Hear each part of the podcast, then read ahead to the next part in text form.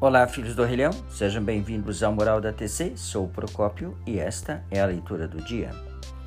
Queridos ouvintes, através da leitura de hoje, quero dar os parabéns a uma grande mulher e, por sinal, uma terrivelmente budista, que é a senhora Adriana Gonçalves.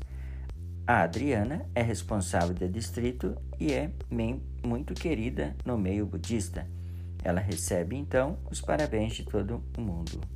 Meus parabéns, Adriana. Continuando então, aqui vou ler um pequeno trecho da TC que diz: Harmonia com a lei mística. Esta matéria encontra-se na TC de número 564 e está na página 27. No final de uma reunião entre membros de diversos países em Tóquio, o presidente Ikeda conclui: Originalmente, a vida está em harmonia com a lei mística. Entretanto, o indivíduo tende a se tornar egoísta porque vive em um mundo impuro.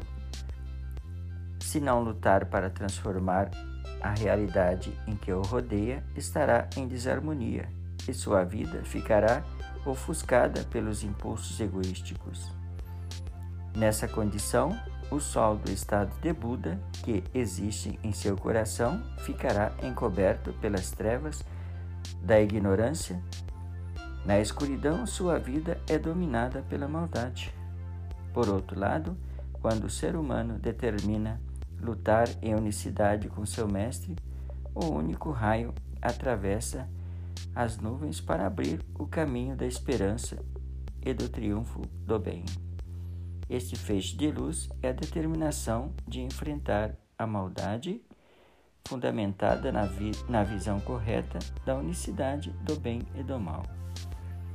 Nosso presidente Ikeda orienta. As dificuldades equivalem ao avanço, ao desejo mundanos, são iluminação, a chave de utilizar todo sofrimento como combustível para a felicidade, usar todo mal como lenha para fazer a luz do bem brilhar ainda mais. Portanto, se o mal revela o bem, então a maldade em sua totalidade torna-se o bem. Mas se for permitido que o mal siga o curso, seu curso, ele não se tornará o bem. Somente quando o mal completamente desafiado é conquistado é que se torna uma entidade de unicidade do bem e do mal.